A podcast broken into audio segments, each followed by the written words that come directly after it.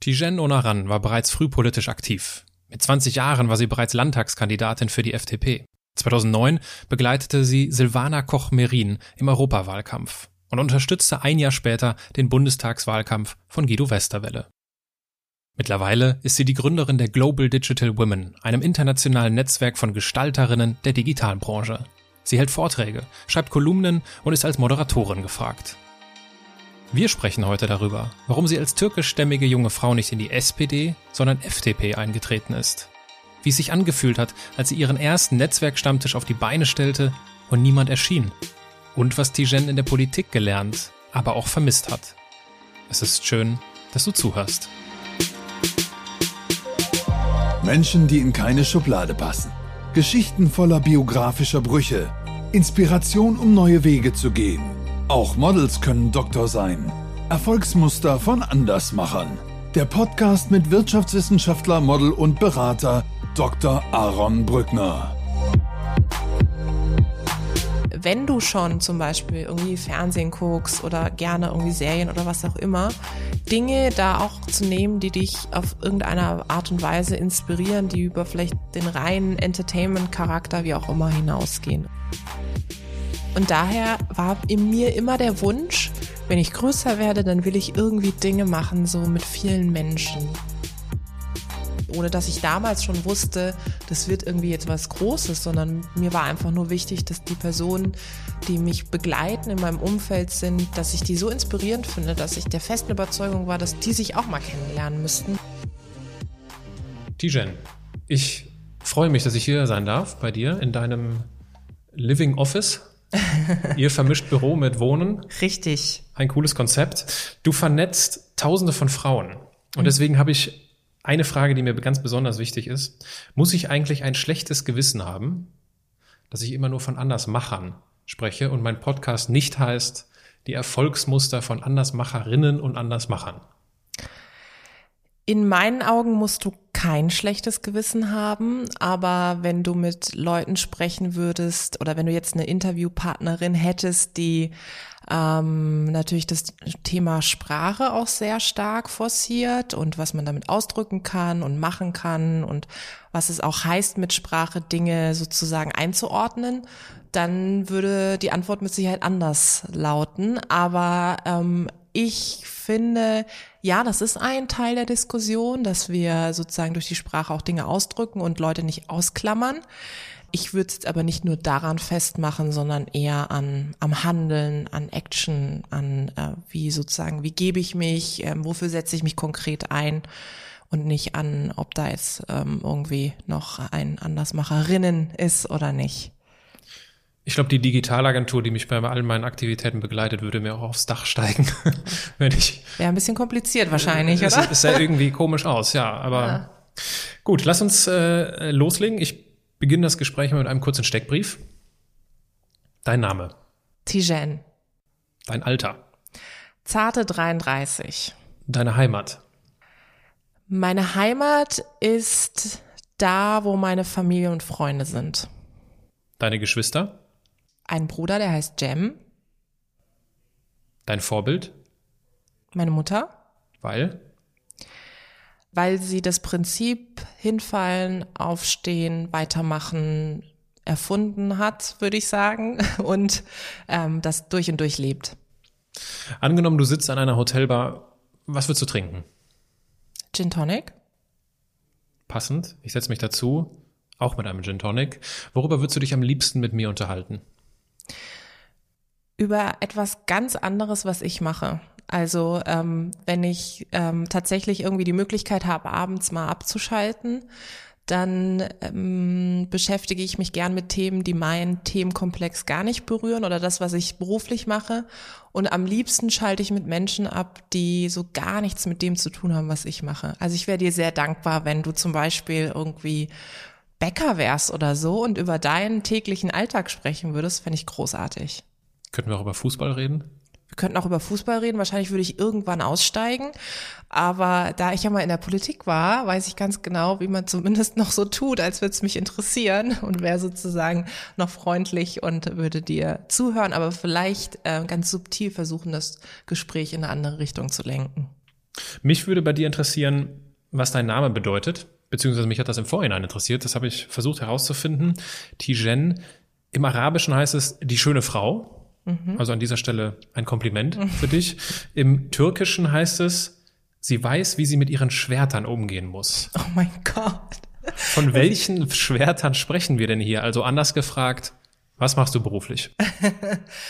Wow, das ist, äh, das ist der Wahnsinn. Also das hatte ich auch noch nicht, dass äh, jemand sich so intensiv auch äh, mit meinem Namen tatsächlich beschäftigt. Ich weiß zum Beispiel, ich kenne natürlich die Bedeutung, aber ähm, ich, mein Vater hat den Namen oder hat die Idee des Namens reingebracht äh, in die Familie, ähm, weil es damals eine ganz tolle türkische Sängerin gab, die er großartig fand. Da hat er meine Mutter sozusagen überzeugt, zu sagen, dann lass uns doch unsere Tochter wie die Sängerin nennen. Daher ist es ja auch ein sehr alter türkischer Name.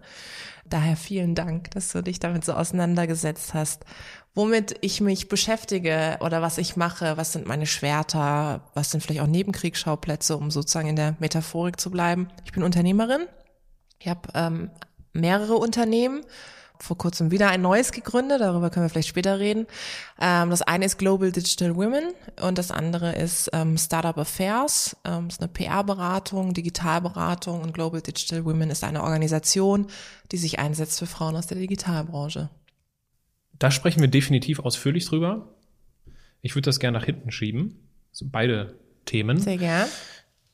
Und dich zunächst noch weiter mit lustigen Fragen äh, beschäftigen. Ich bin bereit. Angenommen, du müsstest ein Buch über dein Leben schreiben. Wie würde der Titel des Buches lauten? Krise kann ich. Von wem würdest du gerne das Vorwort schreiben lassen? Von meinen Eltern. Weil? Weil ich ähm, das immer spannend finde, wie sie Dinge einordnen. Und sie haben ja wirklich die Brille auf, dass sie mich ganz und gar kennen.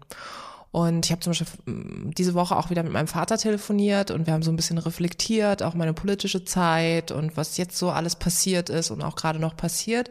Das ist immer ganz interessant, weil natürlich die Eltern nochmal einen sehr intensiveren Blick auf einen haben als man selbst respektive Freundinnen und Freunde oder eben auch das Netzwerk. Und daher finde ich es toll, wenn Sie das Vorwort schreiben würden, weil Sie auch ein paar Anekdoten einfließen lassen könnten, die ich vielleicht ganz und gar vergessen habe.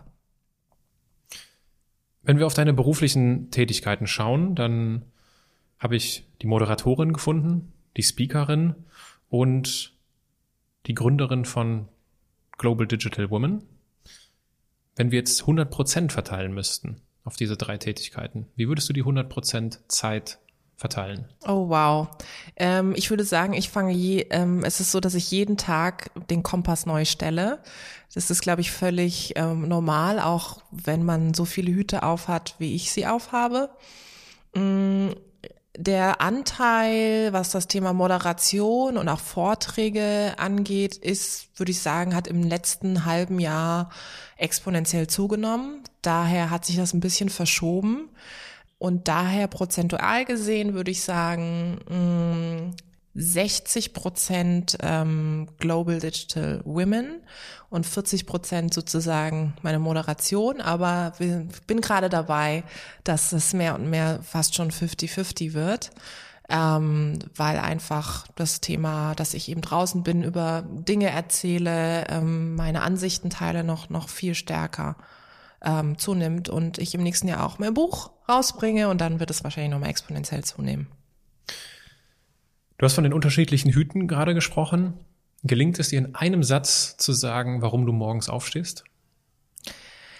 Ich stehe morgens auf, weil ich weiß, dass ich Impact schaffe. Das war mein Satz. Du bist okay. gerade erstaunt, ne? So, oh mein Gott, krass, jetzt hast du es geschafft. In einem Satz. Nein, das ist ja im Sinne des Erfinders, dass du das schaffst. Ich bin äh, positiv, überrascht. Positiv überrascht, ja. Impact, das ist doch das richtige Stichwort für Global Digital Women. Mhm. Gib den Zuhörern doch mal ein bisschen Kontext. Mhm. Warum existiert dieses Netzwerk? Was ist das eigentlich? Wie funktioniert das Ganze? Warum existiert Global Digital Women? Weil ich ganz fest an die Kraft von Netzwerken glaube. Ich habe ja damit angefangen, ähm, weil ich ähm, persönlich immer auf ein starkes Netzwerk bauen konnte. Das hat mich auch dahin gebracht, wo ich auch heute bin tatsächlich. Ähm, ich hatte immer tolle Vorbilder, ich hatte immer tolle Mentorinnen, Mentoren, ich hatte Förderinnen, Förderer und das hat mich wirklich dahin gebracht, wo ich heute bin. Und daher habe ich irgendwann so vor rund drei Jahren gesagt, ähm, ich möchte auch gern ein Netzwerk initiieren ähm, wo eben ganz verschiedene Menschen aufeinandertreffen, Talente aufeinandertreffen, die sich so wahrscheinlich nie begegnet wären. Und habe dann so einen so Stammtisch ins Leben gerufen und habe gesagt, mh, mm, ich möchte aber noch ein anderes Thema adressieren, nämlich dass ich auch selber erlebt habe, dass ich großartige Möglichkeit hatte, von tollen Frauen inspiriert zu werden. Das hat mich sehr geprägt habe ich gesagt, okay, das nehme ich dann auch noch mit rein, dieses Thema, neben dem Netzwerken, dass ich eben de dezidiert auch Frauen zusammenbringe. Und damit ist das Ganze gestartet. Und daraus ist heute, ähm, drei Jahre später, eine mittlerweile international tätige Organisation geworden, die im Grunde auf drei Bausteine aufgebaut ist. Das eine ist das Thema Netzwerken analog. Also wir treffen uns, wir haben Veranstaltungen, monatlich stattfindende ähm, sogenannte Afterworks äh, in verschiedenen Städten, in fünf sozusagen oder in sechs in Deutschland, plus dann noch die Schweiz und London ist vor kurzem auch dazugekommen. Der zweite Baustein ist das ganze Thema Sichtbarkeit, was mir persönlich ja auch wichtig ist und was ich immer auch ähm, nach draußen trage, eben mit der eigenen Stimme draußen sichtbar zu sein, gehört zu werden, ähm, nahbar, fassbar zu sein, eine Haltung zu haben. Und ich versuche eben diese Frauen, die in unserer Community sind, so wie es wie es schön heißt, neudeutsch zu empowern, ähm, eben die Digitalisierung auch als Chance zu nutzen, als Karrieremotor und zwar unabhängig davon, ob sie jetzt im Startup sind, Mittelstand oder Konzern. Und der dritte Baustein ist so, der ist sukzessive dazu gekommen. Ähm, wir finanzieren uns ja durch Kooperationspartner, sonst wäre das alles nicht möglich. Und in dem Moment, wo wir natürlich mit Unternehmen zusammenarbeiten, ähm, bieten wir denen ja nicht nur eine Plattform, eine externe Plattform, wo sie praktisch ihre Frauen auch ähm, unterstützen, pushen können sozusagen, sondern wir gehen selber auch als Organisation in die Unternehmen rein und beraten im Hinblick auf Diversity, im Hinblick auf Communities aufbauen und solche Geschichten. Das sind die drei Dinge, die wir machen. Ähm, und ich kann nur sagen, langweilig wird's auf gar keinen Fall. Wie kann ich mir das denn vorstellen? Also es sind ja diese Afterwork-Treffen, die Richtig. finden dann bei den Firmen, bei den Kooperationspartnern vor Ort statt. Und wie sieht das aus? Ist das, also ich vermute, es ist eine Abendveranstaltung, mhm. After Work. Mhm. Und äh, wie lang geht das? Welche mhm. Inhalte gibt es? Mhm. Was gibt's zu essen und zu trinken? Mhm, ja, das ist das Allerwichtigste. Ich sag, ich sag immer den, den Hosts, also den Gastgebern, äh, ihr braucht auf jeden Fall hier äh, Wasser und Wein, also keine Softgetränke. Wir wollen uns wirklich aufs Wesentliche an der Stelle konzentrieren, ähm, weil das natürlich auch ein essentieller Part von auch Netzwerken ist. Damit meine ich jetzt nicht Alkohol zu trinken, aber damit meine ich irgendwie auch den Abend nett ausklingen zu lassen und in einer, in einer schönen Atmosphäre irgendwie zu sein. Und ähm, wie sieht es genau aus? Richtig, diese Afterworks finden bei einem Teil unserer Kooperationspartner statt. Manchmal hosten auch ähm, Organisationen, die wir irgendwo, wo wir sagen, okay, wir wollen sie auch unterstützen, auch NGOs oder so Startup-Gründerinnen. Ähm, ähm, und wir gehen praktisch zu diesen Gastgeber, Gastgeberinnen in die Unternehmen, Organisationen rein. Und dann gibt es immer ein Thema für den Abend. Das kann mal das Thema sein Digitalisierung der Telekommunikationsbranche. Das kann mal das Thema sein Digitalisierung eines Versicherungskonzerns. Und ähm, das wird so greifbar gemacht, indem sozusagen die Gastgeber dann auch eine Impulsgeberin oder auch einen Impulsgeber stellen, der die dann halt über das Thema spricht. Das dauert dann so 20 Minuten, dann gibt es so eine Q&A-Session ähm, und dann wird sozusagen genetzwerkt. Und dieses Format findet praktisch in all den Städten, in all den sogenannten Chaptern, also wir sind ja in so verschiedene Chapter aufgeteilt, ähnlich in ähnlicher Form statt. Mal ist es ein Fireside-Chat, Chat, eine Panel-Diskussion, mal ist es wirklich, dass eine Person vorne steht. Und was wir damit erreichen wollen, ist einerseits den Blick hinter die Kulissen zu schaffen, zu gewähren. Also wie berührt die Digitalisierung den jeweiligen Gastgeber? Und vor allem auch anhand von diesen Frauen aufzuzeigen, was für verschiedene Berufsbilder gibt es in der Digitalbranche und ähm, auch zu inspirieren. Also so nach dem Motto, okay, ich überlege mir, ob ich nicht vielleicht auch irgendwie was mit Digitalisierung mache, in welchem Kontext auch immer. Und ich habe hier ein tolles Role Model, das mich inspiriert, dann auch diesen Weg zu gehen. Berührt die Digitalisierung Männer und Frauen auf unterschiedliche Art und Weise? Ich würde sagen, dass sie, ähm, man kann nicht sagen, Frauen sind so betroffen oder Männer sind so betroffen von Digitalisierung, weil am Ende des Tages ähm, geht es ja wirklich auch darum, ganz individuell zu schauen, wo die Digitalisierung ansetzt und wo auch nicht. Wenn du dir jetzt ein Unternehmen anschaust, ähm, bei einigen ist der Fokus sehr stark auf das Thema wirklich, ich baue meine IT-Abteilung um, weil das Thema IT ein zentraler Punkt meiner Organisation ist. Ich bin zum Beispiel ein App-Hersteller oder ich habe ein bestimmtes Projektmanagement-Tool, das ich irgendwie auf die Straße gebracht habe. Und bei anderen, da geht es eher ums große Ganze. Also ich hatte vorhin Telekommunikation angesprochen, Versicherung, meinetwegen auch Logistik. Und da geht's dann auch darum, dass man natürlich so ein bisschen schaut, ähm, wie muss ich eigentlich meine Organisation auch aufstellen, damit sie innovationsfähig ist, um eben auch die Digitalisierung voranzutreiben. Muss ich vielleicht ähm, die Art und Weise, wie wir gemeinsam arbeiten, überdenken, neu definieren?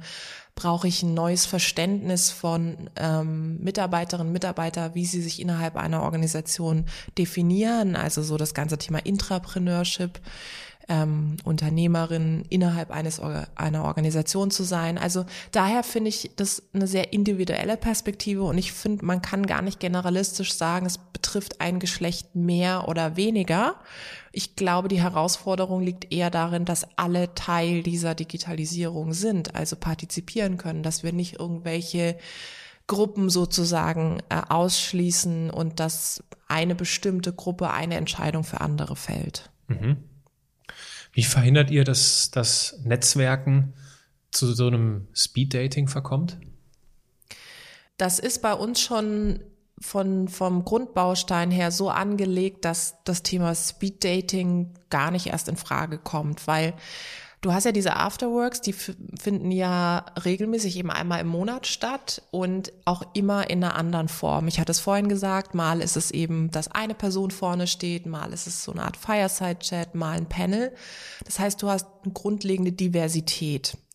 Ähm, du hast aber auch, was die Community betrifft, so, ich sag mal, einen harten Kern, eine royale Gruppe, die sich auch die Termine schon ein Jahr im Voraus wirklich in ihre Kalender äh, notiert. Und dann hast du natürlich auch eine gesunde, sage ich mal, Fluktuation von Menschen, die sagen, ich bin wirklich sehr stark auch eingespannt und ich suche mir ganz dezidiert meine Punkte raus, meine Termine, die besonders spannend für mich sind. Daher Speed Dating implementiert ja so ein bisschen, okay, ist verpufft, ja, so, man trifft einmal eine Person, das war's. Und wir schaffen diese Nachhaltigkeit, weil wir eben dieses Drei-Säulen-Prinzip haben. Auf der einen Seite haben wir diese analogen Meetings und auf der anderen Seite docken wir ja sehr stark auch um, ähm, über die Social Networks an, dass wir eben diese Frauen auch über die sozialen Netzwerke visibel machen. Und in dem Moment, selbst wenn du nicht Teil dieser analogen Veranstaltung sein konntest, du konntest nicht sozusagen vor Ort sein, kannst du es aber fast schon live über Twitter, über LinkedIn und Instagram verfolgen. Und da hast du, schaffst du natürlich Zugänge, die du vielleicht so, wenn du eben diese, diesen Visibilitätsbaustein nicht hättest, gar nicht ähm, sozusagen angehen könntest. Und wie netzwerke ich richtig? Also wenn ich jetzt ne, ganz plastisch mir das vorstelle, ich bin vor Ort und äh, bin neu in der Stadt, bin das erste Mal auf so einem Afterwork-Event. Wie verhalte ich mich denn richtig? Mhm. Ich glaube, das allererste ist, dass du alleine kommst auf die Veranstaltung. Also natürlich ist es immer einfacher, wenn man jemanden mitnimmt. Das kriegt, kennt jeder von sich. Es ist immer irgendwie smarter. Du hast jemanden dabei. Es ist so die sichere Bank, ja. Ähm, aber ich würde das wirklich durchbrechen und alleine auf die Veranstaltung gehen. Dann macht es Sinn, gerade auch dann, wenn du alleine bist, sich vorher nochmal genau anzuschauen. Und das schicken wir auch immer rum. Wer spricht da eigentlich? Was ist das Thema des Abends? So dass man sich vielleicht auch so ein bisschen zumindest einlesen kann. Man soll es jetzt nicht überbürokratisieren, indem man da irgendwelche äh, Dinge auswendig lernt oder was auch immer, sondern es geht eher darum, so einen Eindruck davon zu bekommen, was erwartet mich an dem Abend.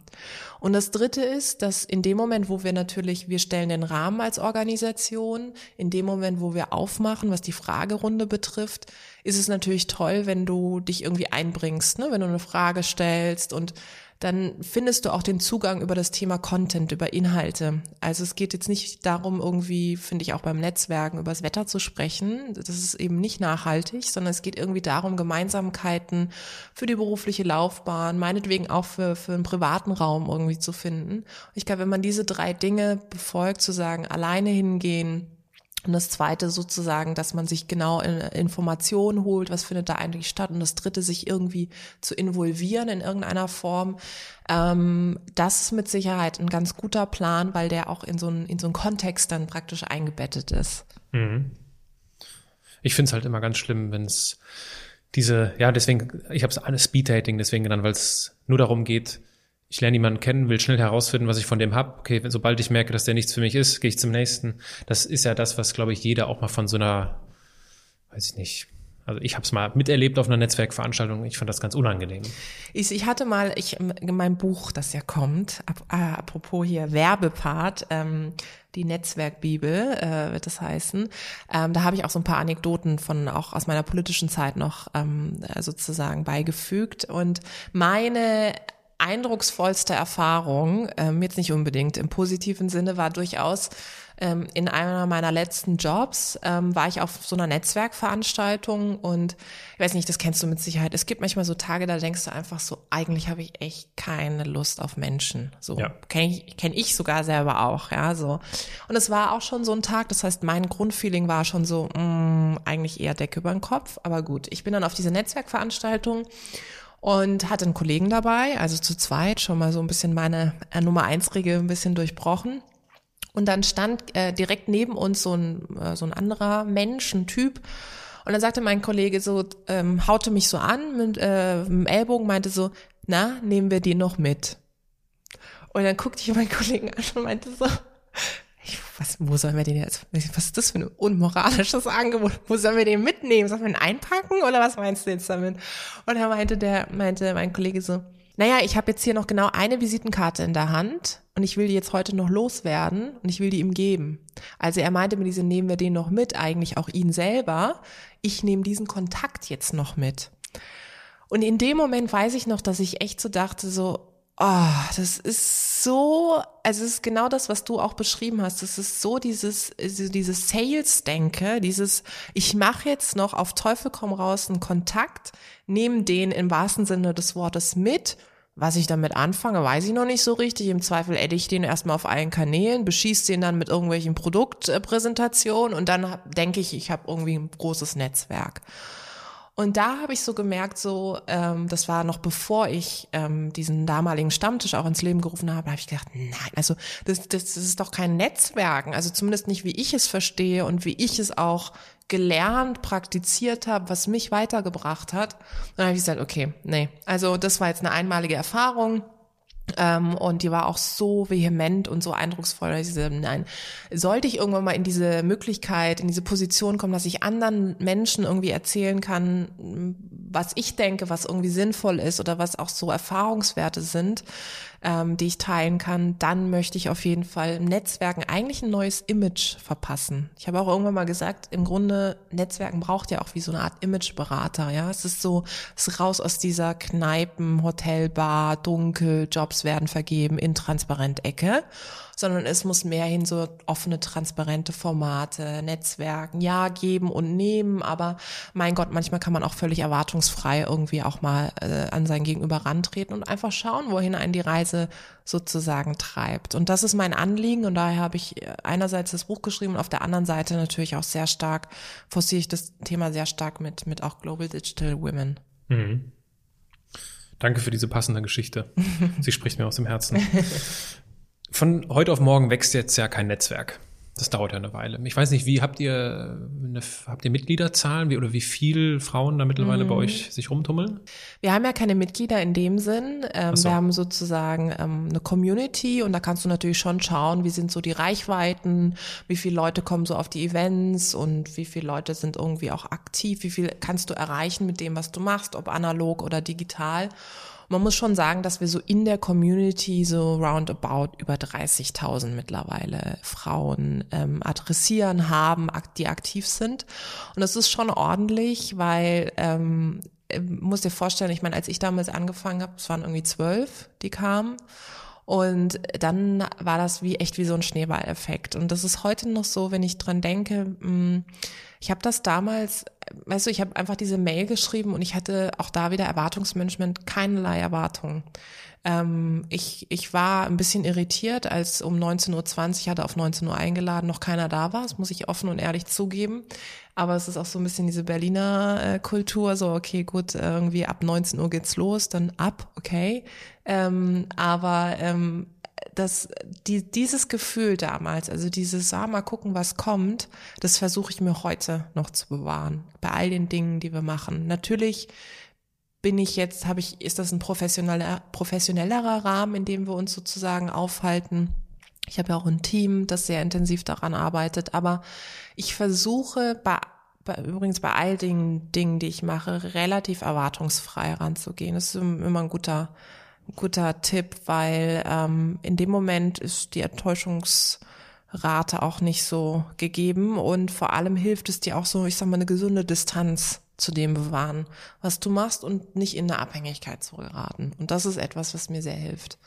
Ich finde es schön, dass du direkt von der ersten Veranstaltung erzählst, wo um 20 nach 7 noch keiner da war und es waren am Ende 12.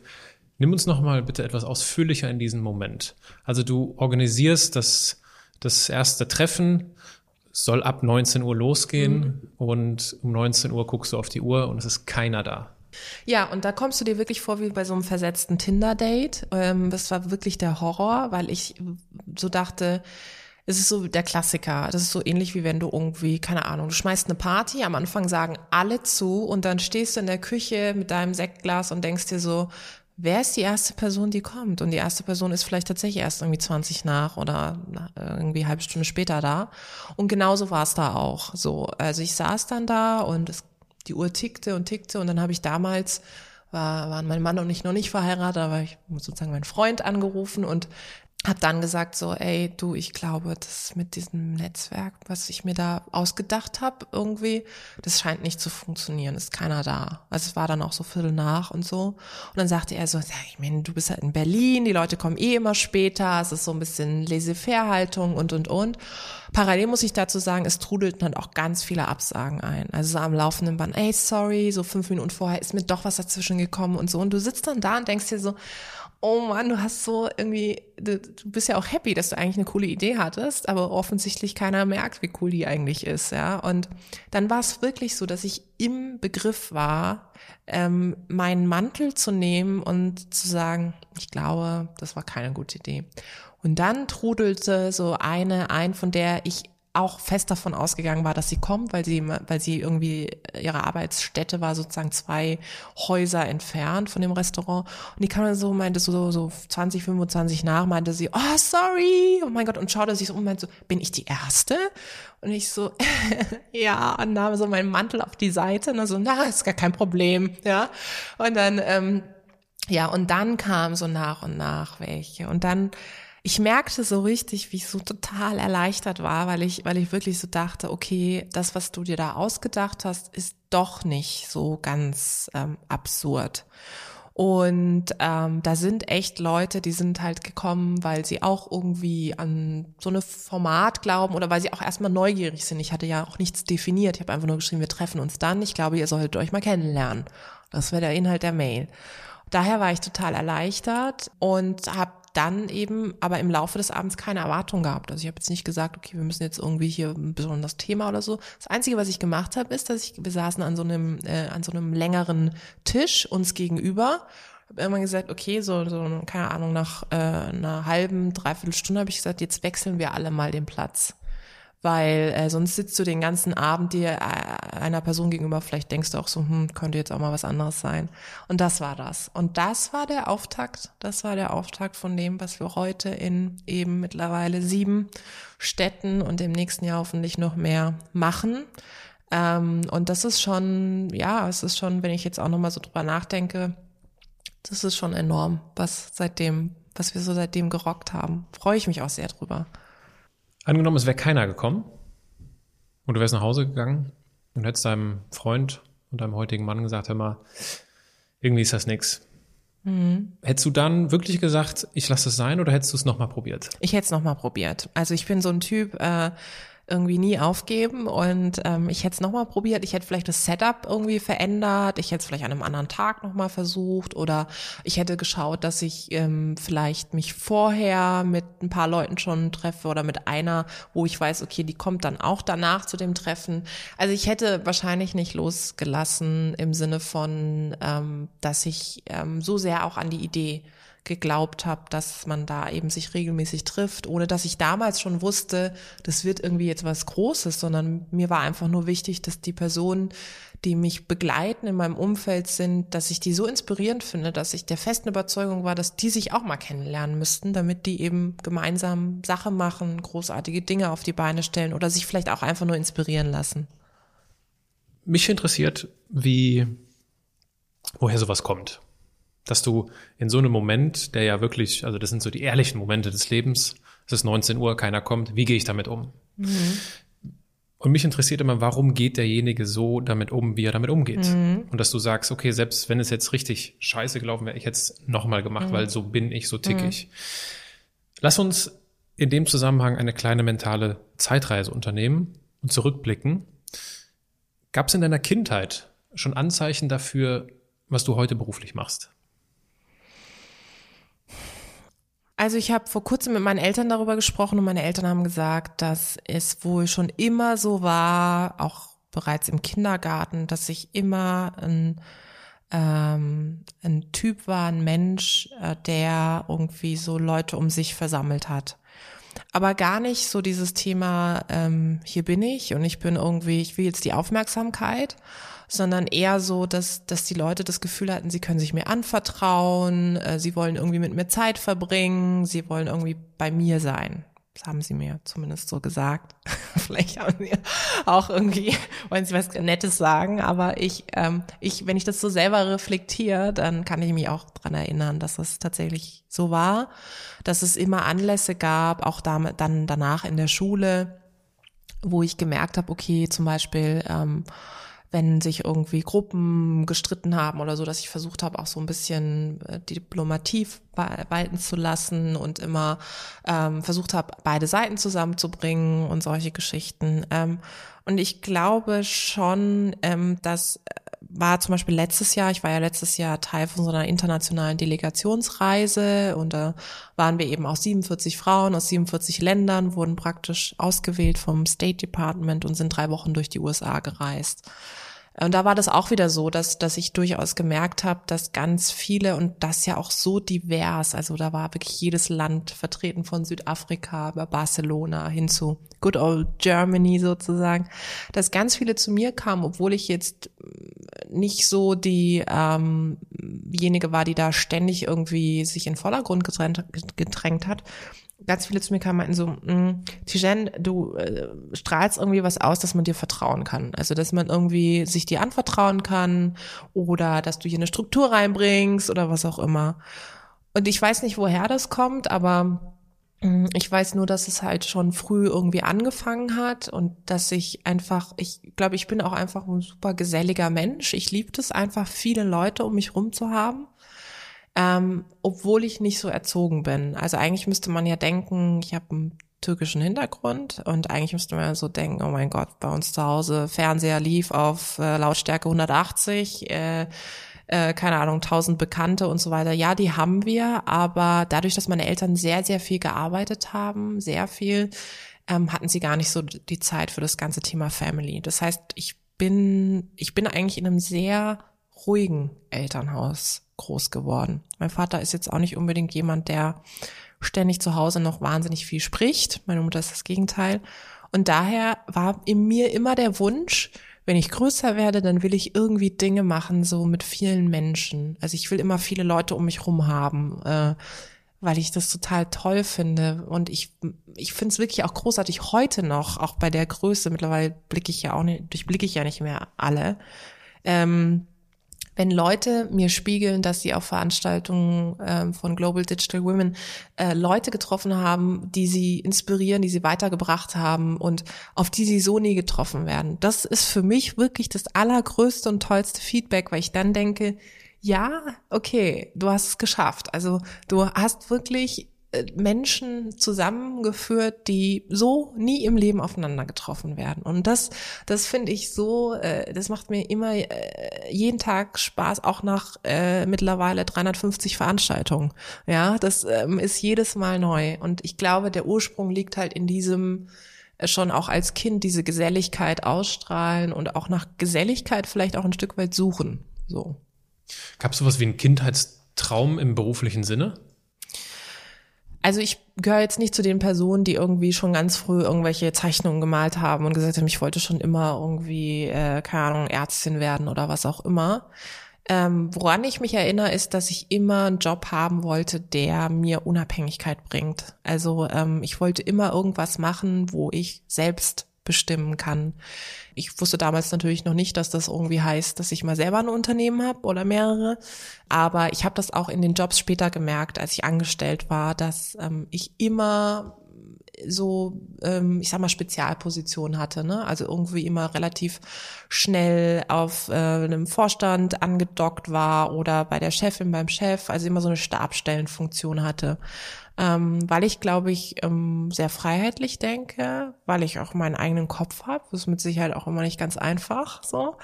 Aber, und das weiß ich, dass mich das damals schon so sehr inspiriert hat, dass ich immer so gedacht habe, hm, also wenn ich irgendwie, ob das jetzt eben tatsächlich im medizinischen Bereich oder äh, eine Zeit lang wollte ich tatsächlich irgendwie Polizistin oder so äh, werden, ähm, schauen, dass es allen gut geht, äh, dann will ich aber eine unabhängige Instanz sein. Und das war mir immer wichtig, ist mir heute übrigens bei all den Sachen, die ich mache, auch wichtig. Und wie, was waren deine beruflichen Überlegungen nach der Schule? Also wie ging es los, dein oh berufliches mein Gott, ja, nach der Schule, das war, das war, das war so furchtbar fast schon, weil ich hatte überhaupt keinen Plan. Null. Und das, das Schlimme war, dass ich ganz viele Leute um mich rum hatte. Ich war ja auch auf dem Mädchengymnasium. Vielleicht äh, bin ich da auch schon sehr stark sozialisiert, was das Thema Women Empowerment betrifft. Ich hatte ganz tolle ähm, Mitschülerinnen, die alle schon so einen exakten Plan haben. Das kannst du dir nicht vorstellen. Also so wirklich so dieses Thema, okay, ich habe jetzt studiert, hm, ich studiere, äh, ich habe jetzt äh, mein, meine Schule absolviert und ich studiere jetzt Jura oder ich studiere jetzt Medizin. Und ich bin da sozusagen aus der Schule rausgespuckt worden und stand dann da und äh, hatte, es gab ein, ein, einen Blumenstrauß an Informationen, ja, es gab alle möglichen Tag der offenen Türe und, und, und, und ich bin überall dahin gedackelt, aber es hat mich alles irgendwie so nicht so richtig angezogen. Und dann hatte ich ein Gespräch mit meinem Vater, äh, der immer sehr darauf gepocht hat, ähm, sei unabhängig, sei unabhängig von einem Mann, vom Staat. Das ist so, das werde ich nie vergessen. Das ist immer etwas, was er mir mitgegeben hat. Leider gesagt, was hältst du denn davon? Äh, studier doch irgendwie Betriebswirtschaftslehre, weil das ist so ein Beruf, äh, der, der wird es auch irgendwie immer geben, mit Zukunft, Zahlen, Wirtschaft, geh in die Wirtschaft, weil da kannst du dich auch unabhängig machen, verdienst auch ganz gutes Geld und und und. Und ich meine, dazu muss man sagen, ich hatte halt einen, einen Punkt im Mathe-Abi. So, und dann saß ich da und dann habe ich mir so gedacht, okay, ähm, hm, mit einem Punkt BWL, gut, was soll's? Und dann habe ich mir überlegt, ach, BWL macht ja jeder, Tijen, machst du was Besonderes? Machst du VWL? Wir haben noch einen draufgelegt. ja. Das ist mit einem Punkt in Mathematik dann ja. nicht die beste Entscheidung. Nee. Und das habe ich dann auch gemerkt. Ich habe dann angefangen zu studieren und war damals dann auch schon politisch aktiv nebenbei, also bei, habe bei den jungen Liberalen angefangen und im Grunde war das so, dass ich ähm, nebenbei studiert habe, wenn man so will. Das war jetzt nicht mein Hauptfokus.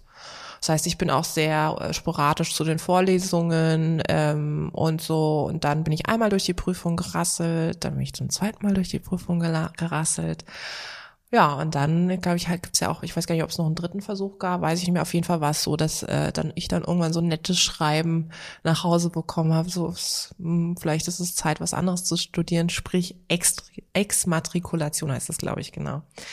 Und ich weiß noch, also heute kann ich mittlerweile drüber schmunzeln, aber für mich war das damals schon ähm, der Horror Und ich habe das gar nicht so richtig realisiert, weil ich halt durch diese politischen Aktivitäten so eingespannt war, dass ich gar nicht so gecheckt habe. Aber es war irgendwie total blöd, weil auch da wieder jemand anderes sozusagen meine Agenda gesetzt hat. Also ich war, es war ja keine bewusste Entscheidung, sondern ähm, ich wurde sozusagen rausgekickt, ja aufgrund meiner Untätigkeit, aber ich hätte natürlich selber gerne diesen Schritt gewagt. Und es war dann doof, weil das war dann so eine Enttäuschung, weißt du, irgendwie ich wollte ja auch irgendwie meinen Eltern zeigen, okay, ich schaff's.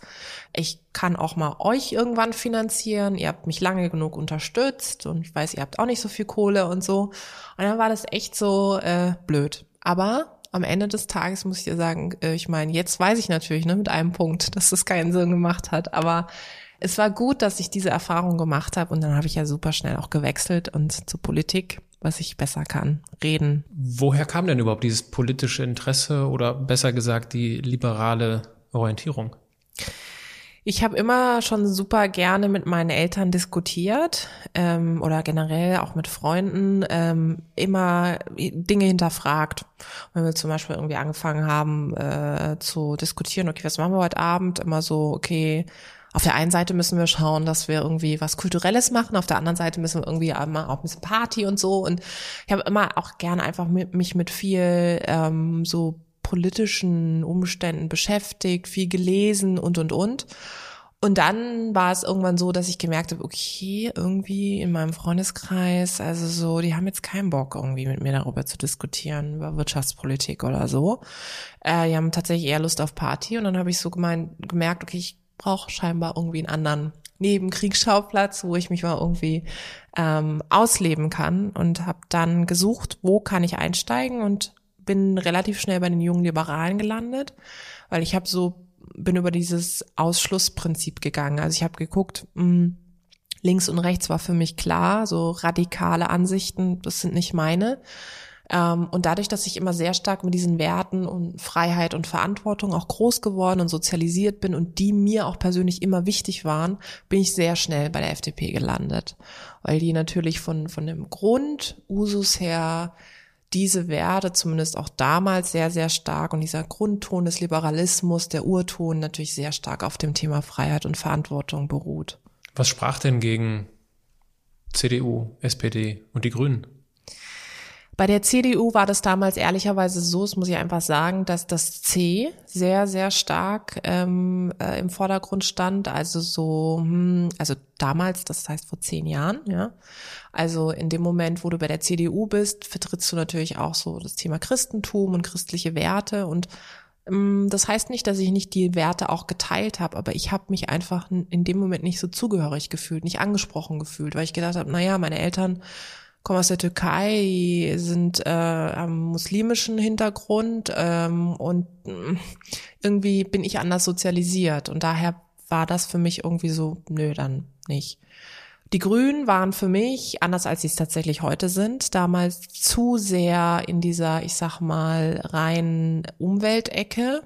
Das war für mich zu monothematisch. Ähm, das hat sich, finde ich, sehr stark schon geändert. Und bei der SPD war es so, dass ich gesagt habe, ja, soziale Werte sind mir auch wichtig, aber da fehlt mir wiederum der unternehmerische Aspekt. Und dadurch, dass ich ja immer schon jemand war, die gesagt hat, na ja, also du bist selber für dich verantwortlich und muss nicht immer sein, dass der Staat alles für dich regelt, sondern dass du eben auch selber schaust, war eigentlich relativ schnell klar, dass die Gelben sozusagen übrig bleiben. Du warst dann Wahlkampfassistentin von Silvana Koch-Merin. Genau. Du hast unter anderem auch für Guido Westerwelle arbeiten mhm. dürfen und warst später im Bundespräsidialamt aktiv. Mhm. Warum sitzt jetzt vor mir keine Politikerin? Weil ich irgendwann eine andere Ausfahrt genommen habe, weil ich irgendwann für mich festgestellt habe, ähm, ich habe das ja dann wirklich auch, ich habe das ja fast äh, acht, acht Jahre gemacht, wenn nicht sogar länger, ähm, und ich habe ja auch ganz verschiedene Sachen gemacht, ne? Ob das, dass ich selber kandidiert habe mit 20 oder eben für andere gearbeitet habe, Mandatsträger. Ähm, ich habe auch verschiedene Ebenen gesehen. Ich habe die Kreisebene gesehen, Landesebene, Bundesebene, äh, Europaebene. Ich habe das Bundespräsidialamt äh, für den Bundespräsidenten gearbeitet. Also ich hatte ja so viele äh, Aspekte in, in kürzester Zeit auch erlebt, dass ich für mich irgendwann festgestellt habe, du musst jetzt eine Entscheidung treffen. Du musst einfach für dich sagen, ist es das? Also, und also vor allem musst du für dich auch entscheiden, möchtest du selber jetzt Politikerin werden oder arbeitest du halt nochmal die nächsten 15, 20 Jahre vielleicht auch in der Institution, in einem Amt und, und, und. Und die zweite Version, dass ich jetzt irgendwo in einem Ministerium, ich sag mal, für, für irgendein Referat, äh, Wasserwirtschaft oder wie auch immer arbeite, das entspricht jetzt nicht unbedingt meinem Naturell, muss man sagen. Und die erste Version mit Politikerin war für mich irgendwann, dass ich gemerkt habe, mm, also das Thema so Unbestimmtheit, Unabhängigkeit als Politiker ist ja nicht unbedingt gegeben, weil du hast halt, ähm, du gehörst einer Partei an und da gibt's halt auch eine Agenda, gibt's Spielregeln und entweder sagst du halt für dich, ja, ist fein, ähm, kannst mal hier und da ein bisschen was verändern, kannst auch mal sagen, okay, das ist die Parteimeinung, aber meine Meinung ist folgende. Aber ich sag mal, wenn du das dann fünf, sechs, sieben Mal sagst, dann ist es natürlich auch irgendwie unglaubwürdig, warum du genau der Partei angehörst. Und mir hat diese Unabhängigkeit, die mich ja so stark antreibt, im Grunde hat die mich auch dazu getrieben, dass ich eben die andere Ausfahrt genommen habe und für mich festgestellt habe, ist es eigentlich ähm, so un, unbestimmte Politik machen, ähm, ist zumindest in der Form nicht möglich ähm, und ich möchte gerne meine eigenen Spielregeln aufstellen. Wie viel lässt sich denn wirklich gestalten als Politikerin? Ich glaube, es ist ähm, leider ein bisschen ernüchternd, wenn ich ehrlich bin. Also ähm, ich glaube auch, je höher du kommst ähm, und auch je, mh, mm, je komplexer das ist, was du, ähm, womit du dich beschäftigst, was du adressierst, desto komplizierter wird es natürlich. In dem Moment, wo du auf einer Kreisebene, also zum Beispiel, wenn ich jetzt anfangen würde, mich hier in Berlin zu engagieren, ähm, dann kann, habe ich natürlich vielleicht noch unmittelbare Auswirkungen. Also ich kann dafür mich einsetzen, dass der Parkplatz vor meiner Haustür gehalten wird im Gemeinderat, ähm, wenn es darum geht, und sehe auch ein wirklich ein richtiges Ergebnis.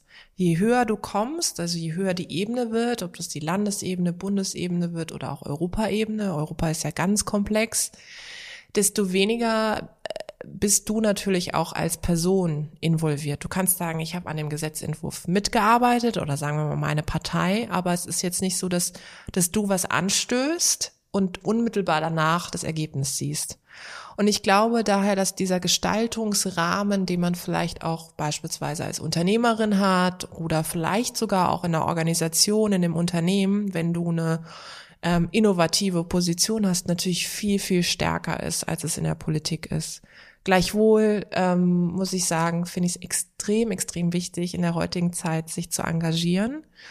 Ähm, und ich muss sagen, für mich war es, ähm, ich sage immer, es war so wie so eine Art Assessment Center für die späteren Karriereschritte, weil es mich in vielen Dingen geschult hat. Ne? Wie bildest du Koalition? Wen brauchst du für welches Projekt? Wie baust du dir innerhalb ein Netzwerk auf, aber dann auch extern? Also es war echt so eine, so eine gute Schule für mich ähm, und es hat mir auch geholfen, politisch zu denken und am Ende des Tages das auch umzusetzen. Jetzt ist, beschäftigt mich ein Thema, weil du so nah dran warst. Wie fühlt sich das dann eigentlich an, wenn man für jemand anderen, also für einen Politiker oder für eine mhm. Politikerin arbeitet und sich halt auch komplett dem hingibt, viel Lebenszeit investiert und sich später herausstellt, dass in dem Fall diejenige bei der Promotion betrogen hat und dann sozusagen die gesamte Karriere mit einem Schlag beendet ist. Mhm. Also das, ähm, deswegen habe ich vorhin gesagt, wie, ähm, als du gefragt hast, wie könnte der Titel de, deiner Biografie lauten, Krise kann ich, das kommt ja nicht von ungefähr, weil ich äh, tatsächlich immer in besonderen Momenten für Leute gearbeitet habe. Du hast das Thema Promotion angesprochen, aber natürlich auch dann danach in anderen Positionen, ob das bei Guido war oder dann auch im Bundespräsidialamt als Wulf da war. Ähm, irgendwie war ich immer da, wo es brannte. Und ähm, mich hat das sehr viel gelernt, gelehrt. In dem Moment ähm, sind es, glaube ich, Dinge, das ist jetzt auch unabhängig, ob das jetzt eine Promotion ist, es kann ja auch Dinge sein wie der Tritt zurück oder ähm, kommt irgendwas ans Licht, wo man merkt, uh, da ist irgendwie was, da hat er mal eine falsche Ausfahrt genommen oder sie du bist natürlich so stark auch involviert als Team im Sinne, dass du so nah auch an der Person dran bist, dass du dir natürlich auch wünschst, dass du, ähm, dass da eine offene Kommunikation ist, eine Transparenz, dass du eingebunden wirst und und und. Du lernst auch super schnell, dass du ähm, eine gewisse Demut an den Tag legst. Und das habe ich extrem stark gelernt, weil ich halt gesehen habe, für die Person, für die ich gearbeitet habe, wie schnell sich einfach dieses Blatt wenden kann.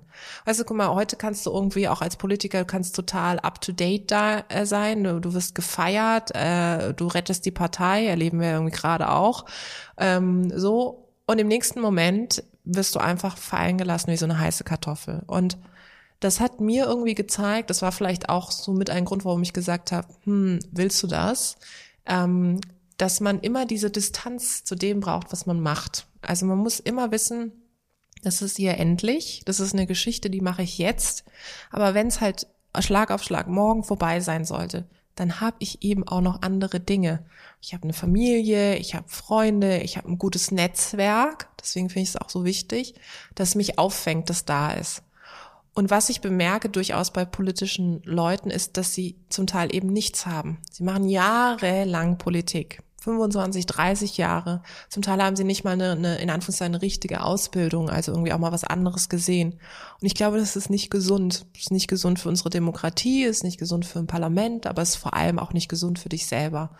Und das ist etwas, wo ich gerade in Krisenzeiten bei, egal bei Politikern, Leuten aus der Wirtschaft sehen, du brauchst diese innere Unabhängigkeit, diese innere Distanz zu dem, was du machst, ähm, deswegen Frank Behring zum Beispiel sagt es ja auch immer so, dieses Thema Job kann man nicht lieben und solche Geschichten. Ich glaube, was da auch mitschwingt, ist ja so dieses eben, du brauchst halt ein Umfeld, das, das, das dich auffängt, wenn alle Stricke reißen. Wie hast du dich denn, also du bist losgelaufen in VWL-Studium, das hat äh, begrenzt gut funktioniert.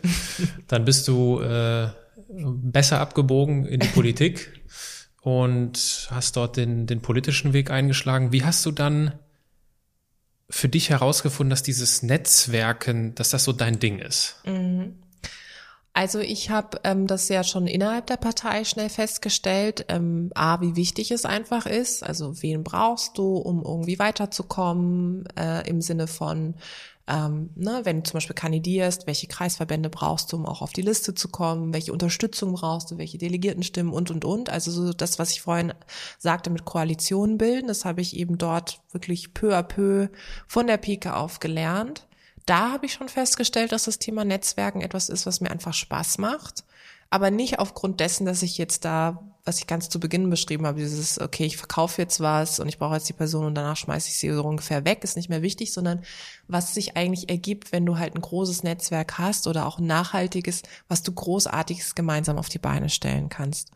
Und dann habe ich sehr stark gemerkt, als ich selber ja aus der Politik praktisch rausgegangen bin und gesagt habe, ich will nicht noch einen weiteren Job jetzt irgendwie im politischen Kosmos annehmen, dass ich natürlich in dem Moment darauf angewiesen war, dass auch mir Leute helfen, die eben, ähm, ja, die ich vielleicht über die Politik kenne, aber die mir irgendwie helfen können, einen Job woanders zu bekommen oder mir zumindest Brücken bauen können, die mir Intros machen können und, und, und. Und das hat zum Beispiel dann da ganz gut funktioniert, weil ähm, die Leute mich schon vorher kannten von der Politik und gesagt haben, okay, die, die ist gut, das, was sie macht, macht sie mit Leidenschaft und ich bin in meiner zweiten Rolle auch noch irgendwie oder in meinem Vorleben oder was auch immer. Ich kenne hier jemanden aus der und der Organisation. Ich kann dir da einfach eine Verbindung herstellen. Also dieses Thema Türen öffnen. Und das hat mir sehr, sehr stark geholfen, weil es war schon wie so ein Cut in dem Moment. Du gibst halt ein, ich sag mal, Leben, das klingt jetzt dramatischer als es ist, aber in dem Moment schon, wenn du so lange eben auch in, in, in dem Kosmos arbeitest, gibst du auf und fängst ja wie von null an. Musste ich hier komplett neu justieren. Was will ich eigentlich? Ich hatte Politik studiert. Ähm, klar, ich hätte damit Journalistin werden können, was auch immer. Heißt ja nicht, dass du im Parlament damit landest, äh, aber ähm, ich musste eben schon von null auf anfangen. Und da hat mir mein Netzwerk unglaublich geholfen. Das ist das, was mich heute auch so inspiriert, äh, die Leute eben auch wiederum zu inspirieren an ihren Netzwerk zu glauben, zu bauen und auch darauf zu setzen. Was rätst du denn einem Menschen, der sagt, ja, ich, ich weiß einfach nicht, was mein Ding ist?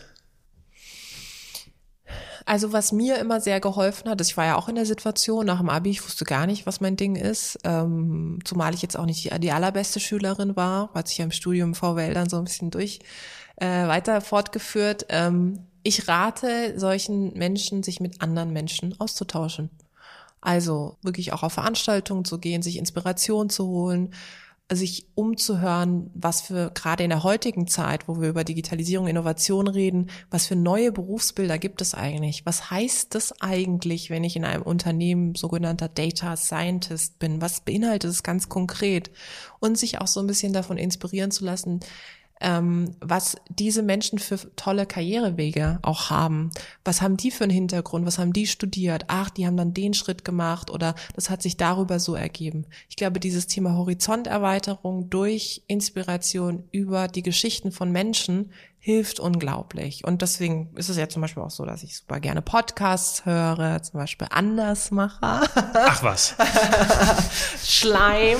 Nein, aber was ich vor allem sehr, sehr stark immer schon gemacht habe, ist ähm, also lesen ist das eine, aber ähm, ich habe zum Beispiel super, super gern schon so Talkshows immer geguckt. Ne? Und ich darf, ich, ich rede hier nicht von äh, irgendwie äh, Brit um zwölf oder Olli Geißen oder sowas, die in allen Ehren, aber ich meine eher sowas wie Kölner Treff oder NDR Talkshow, wo du ganz verschiedene Menschen hast, die eben über ihre Geschichte erzählen. Da habe ich mich immer schon inspirieren lassen, mache ich bis heute, wenn ich die Zeit habe, dann gucke ich das sehr gern. Und das ist auch so ein Tipp. Also wenn du schon zum Beispiel irgendwie Fernsehen guckst oder gerne irgendwie Serien oder was auch immer, Dinge da auch zu nehmen, die dich auf irgendeine Art und Weise inspirieren, die über vielleicht den reinen Entertainment-Charakter wie auch immer hinausgehen. Und das hilft dir extrem. Plus dieses Thema, du hast ein Vorbild, wo du sagst, hey, ist ein cooler Weg, kann ich mir vielleicht auch vorstellen. Dann müssen wir jetzt, bevor wir zum Abschluss kommen, noch kurz einordnen, was jetzt die Startup Affairs genau sind. Ja, Startup Affairs ist äh, eine PR- und Digitalberatung. Ähm, eigentlich kann man sagen mittlerweile Startup Affairs bin ich, ja, sozusagen, äh, weil ähm, ich eben auch viel jetzt so Moderation und Vorträge mache. Ich mache im Grunde keine operative PR mehr. Also, dass jetzt ich irgendwie Pressemitteilungen oder so für Unternehmen oder für Kunden und und und schreibe. Was ich viel äh, stärker mache, ist, dass ich Workshops gebe, also in Unternehmen reingehe und denen zum Beispiel erzähle, das Thema Mitarbeiter als Botschafter, also wie kann man auch wirklich sein Team dazu bekommen, dass sie hinter dem Unternehmen stehen, das nach außen tragen, wie können sie ihre eigene Brand aufbauen, das ganze Thema Personal Branding, sehr stark auch so jetzt das Thema CEO-Kommunikation auf Social Media und solche Geschichten. Das mache ich und ich habe das große Glück, dass ich das ja nicht äh, nur alleine mache, sondern eben auch mit meinem Partner, mit meinem Mann. Und wir teilen uns das eben äh, in allen Bereichen, ob das bei Global Digital Women ist, auch bei Startup Affairs so auf, dass jeder so seinen, ich nenne es immer Tanzbereich auch hat. Mein Lieblingstanzbereich sind die letzten zwei Rubriken einer jeden Podcast-Folge. Das sind zunächst einmal die Halbsätze und die Assoziationen kommen im Anschluss. Du kennst das Spiel. Ich beginne einen Satz, mhm. du beendest ihn Spontan, ob kurz oder lang, das ist dir überlassen. Okay? okay, let's go. Ganz in meinem Element bin ich, wenn? Ganz in meinem Element bin ich, wenn ich sehe, was für großartige Frauen bei Global Digital Women zusammenkommen und was sie großartiges auf die Beine stellen. Anders machen heißt für mich? Eine Meinung zu haben, aber vor allem eine Haltung zu haben. Wenn ich mehr Zeit hätte, dann? Würde ich noch mehr Zeit mit meiner Familie, meinen Hunden und natürlich mit meinem Freundeskreis verbringen. Dankbar bin ich besonders für die großartige Erziehung, die ich genießen konnte. Wie angekündigt, die Assoziation zum Schluss. Ich werfe dir jetzt einfach nur einen Begriff zu. Mhm. Und du kannst wieder entscheiden, ob du kurz oder lang antwortest. Mhm. Ist dir überlassen. Integration. Mm, für mich war das immer sehr stereotyp behaftet, ist es manchmal heute auch noch. Und ähm, Integration heißt für mich vor allem Toleranz, andere Ansichten zulassen, Diversität leben, aber sie vor allem auch auszuhalten. Christian Lindner. Sehr aktiv, ähm, sehr, sehr, sehr laut, sehr positionsstark, auch auf Social Media und ähm, wünsche ihm persönlich viel Erfolg. Lieblingsbuch? Derzeit tatsächlich ähm, The Future is Female. Das steht ja auch hier in dem mhm. Regal. Von Scarlett Curtis. Das ist eine Aktivistin oder Feministin auch aus äh, UK und die hat die, ähm, es gibt die deutsche Ausgabe, ähm, zu der ich auch beitragen durfte, wo es verschiedene Beiträge von Autorinnen auch aus Deutschland gibt und dieses Buch zeigt so ein bisschen die Vielfalt auch, ich sag mal, des Feminismus von irgendwie lauter, leiser und ähm, weil es eben so divers ist, finde ich es großartig. Ruhepol. Mein Mann und meine Hunde. Liebe Tijen, in diesem Podcast geht es um die Erfolgsmuster von Andersmachern und Andersmacherinnen. jetzt hast du es. Wir ändern es jetzt doch. Gibt es etwas, das du unseren Zuhörerinnen und Zuhörern mit auf den Weg geben möchtest? Geht euren Weg, lasst euch nie von eurem Weg abbringen, ähm, steht immer auf und am anderen Ende des Tunnels ist immer Licht. Ich danke dir für dieses schöne Bild zum Abschluss. Ich danke dir für deine Zeit. Danke dir. Wenn es eine Person gibt, die diese Folge unbedingt hören sollte, dann leite sie ihr doch einfach weiter. Ansonsten freue ich mich über dein Feedback. Du kannst mich bei LinkedIn, bei Instagram oder über die E-Mail, die du auf meiner Webseite findest, kontaktieren. Ich freue mich von dir zu hören. Und am meisten freue ich mich auf nächste Woche, denn dann gibt es den nächsten Andersmacher.